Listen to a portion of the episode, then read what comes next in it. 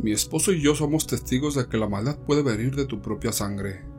Vivimos en la ciudad de Puebla. Tengo una hermana y Roberto tiene dos hermanos menores, Raúl y Carlos. Todo empezó cuando nos casamos. Él era divorciado y tenía un hijo con su primera esposa, con la cual tenemos una buena relación. Nos conocimos por azares del destino, y a pesar de que nuestro matrimonio ha sido difícil, juntos hemos podido salir adelante. A la familia de Roberto no le pareció que se casara conmigo. No sé por qué razón, ya que soy una mujer muy trabajadora y dispuesta a apoyarlo en todo. Siempre he tratado de hacer las cosas bien todo por el buen camino.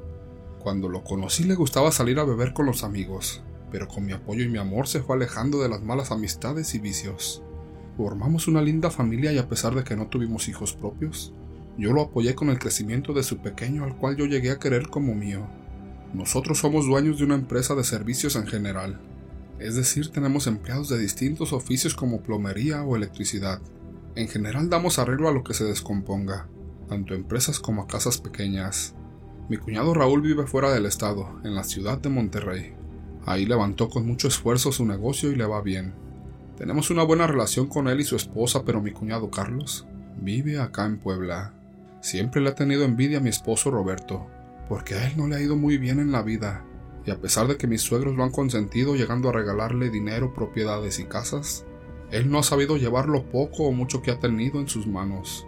Se casó con una chica un poco mayor que él llamada Fátima, la cual, a simple vista parece una buena mujer, pero en su interior tiene la misma ambición que mi cuñado. Al pasar de los años logramos llevar el nombre de nuestra empresa en alto, Teníamos muchos clientes porque independientemente de tener personas capacitadas en el negocio, somos gente honrada y con valores. Hace tres años con mucho esfuerzo logramos comprar una casa, parte en efectivo y parte con un préstamo bancario. Además pudimos comprar una camioneta más cómoda para uso personal, es decir, sin que se utilice para cuestiones laborales. Mi cuñado siempre nos criticaba que estábamos trabajando mucho, que para qué si solo éramos nosotros dos, haciendo que nos sintiéramos mal en todos los aspectos. Era un poco molesto, pero mi marido tenía muchas consideraciones. Se sentía un poco mal de que nos fuera muy bien y que mi cuñado simplemente no levantaba el vuelo. La casa que compramos está ubicada en una calle en la cual no era tan linda, pero los vecinos eran muy amables. Era muy espaciosa con jardín y patio trasero. Eso nos dio la facilidad de tener animales. Teníamos tres perros y cinco gatos los cuales en su mayoría habíamos recogido de la calle ya que no teníamos corazón de ver un animalito sin hogar. Un día, cuando íbamos saliendo para la oficina, abrí la puerta y vi tirada en la entrada una bolsa transparente con un líquido adentro. Se me hizo muy raro y algo asqueroso. Sin embargo, no podía dejarlo ahí tirado, por lo que lo recogí con mucho cuidado y lo llevé a la basura. Fue a partir de ese día que nuestra vida dio un giro inesperado. Al día siguiente, nuevamente al salir hacia la oficina, Vimos esparcida en la parte de afuera tierra negra. A mí se me hizo muy raro pues no había razón para ver ese material en la cochera de la casa. Con mucho cuidado tomé la escoba y el recogedor y limpié el lugar. Llegamos a la oficina pero me sentí muy intranquila. Pensé cómo es posible que haya eso en la casa. Yo jamás me he metido con ese tipo de cosas pero estoy consciente de que la brujería existe. Que yo no la use no significa que alguien más no lo haga. Nos dieron las nueve de la noche y regresamos a la casa para descansar pues me sentía muy exhausta. Llegamos y al estar preparando los alimentos sentí como si alguien estuviera caminando en el techo. Los perros empezaron a ladrar y mi esposo salió para asomarse, pero no vio nada. Después de eso todo quedó en calma por lo que nos acostamos a dormir. A la mañana siguiente ya con temor abrimos la puerta para salir a la oficina nuevamente. Enseguida vimos justo en uno de los escalones del jardín una bolsa roja que olía terriblemente a mariscos podridos. Yo pensé en agacharme para recogerlo, pero mi esposo me dijo que no lo hiciera, que mejor lo tiraría con la ayuda de un recogedor. A partir de ese día nos empezó a ir muy mal en la compañía. Varios clientes frecuentes dejaron de solicitar los servicios. Las empresas a las que les dábamos servicio dejaron de llamarnos. Algunos empleados renunciaron además de que se descomponía seguido la camioneta del negocio por lo que empezamos a utilizar el vehículo personal. Mi esposo empezó a tener depresión y ya no quería levantarse de la cama. Yo no sabía qué hacer. Logré llevarlo al médico y él desgraciadamente nos dio la noticia de que tenía un problema en el cerebro, haciendo todavía más difícil que se pusiera en pie, recayendo toda la responsabilidad en mis hombros. Yo por el amor que le tengo a mi esposo busqué otro trabajo que me permitiera llevar a la par el negocio familiar para ayudar con el sustento de la casa. En una ocasión, una amiga llegó de visita. Ella es muy perceptiva. Si bien no se dedica a hacer trabajos de brujería o magia blanca, tiene el don de sentir algo que las personas normales no podemos. Al entrar a nuestro hogar dio tres pasos y se detuvo suspirando. Volteó hacia mí y me dijo, Amiga, sentí mucha tristeza, pobreza y ruina al entrar por esa puerta. Siento también una gran depresión. Yo creo que ustedes deben salir de este lugar porque algo no está bien. Yo le dije a mi amiga que habíamos estado pasando por una situación muy complicada y que Roberto además de estar enfermo tenía depresión, haciendo más difícil que saliéramos adelante. Pero yo iba a hacer hasta lo imposible para que saliéramos de eso, aunque esa tarea se me hacía un poco complicada ya que tengo una condición genética que me prohíbe tener estrés, esfuerzos o sobresaltos.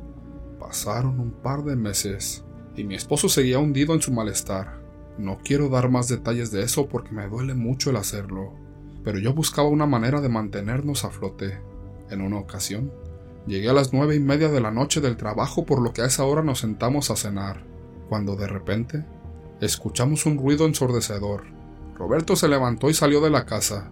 Nosotros en el techo teníamos una estructura para colocar un anuncio publicitario, que le permitimos a un amigo que la instalara para colocar una manta de su negocio, cuando de repente vimos que se empezó a caer de lado. Mis perros empezaron a ladrar y observamos cómo lentamente aquella estructura se desplomaba encima del techo. Llamamos inmediatamente al dueño de este y al subirse mi marido y él, se percataron de que una parte de la estructura se veía cortada de manera intencional, pero lo más raro fue que en ningún momento escuchamos algún sonido que nos alertara. Esa noche casi no dormimos, la verdad que estábamos muy preocupados. Pensábamos quién sería capaz de hacer algo así, porque si el anuncio hubiera caído de manera diferente, pudo haber malherido a alguien. Una semana después, uno de los perros estaba muy extraño. Empezó a quejarse. La verdad que me preocupé mucho, pero al estar marcando al veterinario para que viniera por él, el pobre animalito falleció. Al día siguiente uno de los gatos llegó a la casa con espuma en su boca. Llegó justo al borde de la puerta y se desplomó falleciendo junto a mis pies. Yo pasaba sufrimiento tras sufrimiento. Un par de noches después llegó otro de mis gatos aturdido y se acostó debajo de la camioneta, y ahí en la oscuridad falleció. Además uno de los perros estaba cabizbajo, Casi no quería comer y murió a las 24 horas. Yo no sabía qué hacer, qué estaba sucediendo. Nuestra suerte había cambiado 180 grados.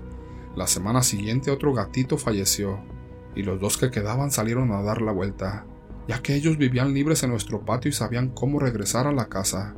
Pero ese día fue el último día que los vimos. Yo sabía que esto no era normal, Sabía que necesitaba ayuda por lo que acudí a la iglesia para hablar con el cura y viniera a bendecir la casa. Ahí me encontré con una persona que era familiar de mi marido. Se me acercó a saludar y me dijo, Tu cuñado Carlos los odia, les tiene mucha envidia y quiere que les vaya mal, tan mal como a él, por lo que recurrió a una señora que hace trabajos de brujería. Yo vi en un rincón de su casa una foto de ustedes en un frasco con muchas cosas adentro además de unas velas e imágenes de algo. Al escuchar esas palabras, sentí en el pecho una opresión muy grande. Me empecé a sentir muy mal e indignada.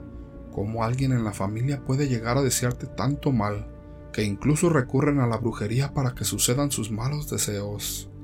Por la noche cuando llegó Roberto le conté todo lo que me dijo aquella persona, pero me empecé a sentir mal. De urgencia mi esposo me llevó al médico y tuve un preinfarto. Gracias a Dios lograron estabilizarme, aunque tuve que quedarme unos días en el hospital para observación. Cuando me dieron de alta, estuve en reposo, pero desgraciadamente debido a los gastos hospitalarios, tuvimos que vender la camioneta para poder pagar. Cada día era peor, no veíamos la salida. Un sábado por la tarde, mi perro, el único que quedaba vivo, empezó a ladrar. Mi esposo salió a ver qué sucedía y el perro estaba ladrando hacia arriba por lo que Roberto subió inmediatamente al techo. Ahí vio que estaba una pequeña estatua dorada de la santa, además de una bolsita que contenía algo que evidentemente no quiso tocar. Con cuidado la recogió y la tiró a la basura, pero cuando me contó todo le dije que quería verlo yo con mis propios ojos, y cuando salimos al basurero ya no había nada. Esa noche la volvimos a pasar muy mal. Cada vez resonaban más las palabras de aquella persona que nos alertó que mi cuñado nos estaba haciendo un trabajo de brujería. Esa noche nos la pasamos discutiendo si nos íbamos a vivir a otro lado o no, por lo que nos dormimos muy tarde a raíz de este acto. Luego, nuestros días fueron peores. Nos sentíamos cada vez peor anímica y monetariamente, además de que por las noches sentíamos un ambiente de intranquilidad. A los pocos días nos volvieron a despertar los ladridos del perro, y escuchamos como si un animal se arrastrara por el techo. Se oía claramente y al salir vimos cómo nuestro perro estaba asustado ladrando hacia arriba. Había salpicaduras de sangre por doquier y todo indicaba que provenía del techo. Roberto ya molesto subió a ver si había algo, cuando para su sorpresa encontró múltiples salpicaduras de sangre.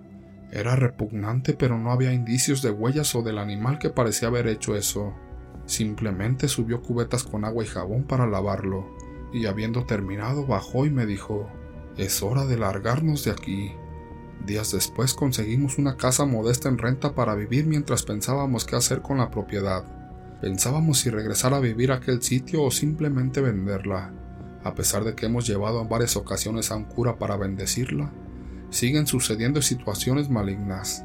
Tenemos un poco de miedo de regresar porque a un año fuera de ese sitio, ya nos hemos podido levantar económica y anímicamente.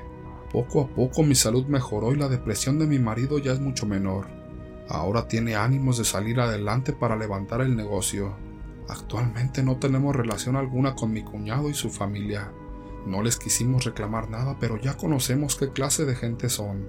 Nos da mucha tristeza y resentimiento que no hayamos podido tener una buena unión familiar con ellos.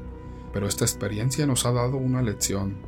La maldad existe, pero también nos encontramos gente que nos ha demostrado que hay bondad y que nos han apoyado incondicionalmente por lo que estoy muy agradecida. Ahora vivo con el miedo de regresar a vivir a la casa que compramos con mucho amor y que las cosas que nos acechaban ahí sigan en espera de nuestra llegada para atormentarnos una vez más.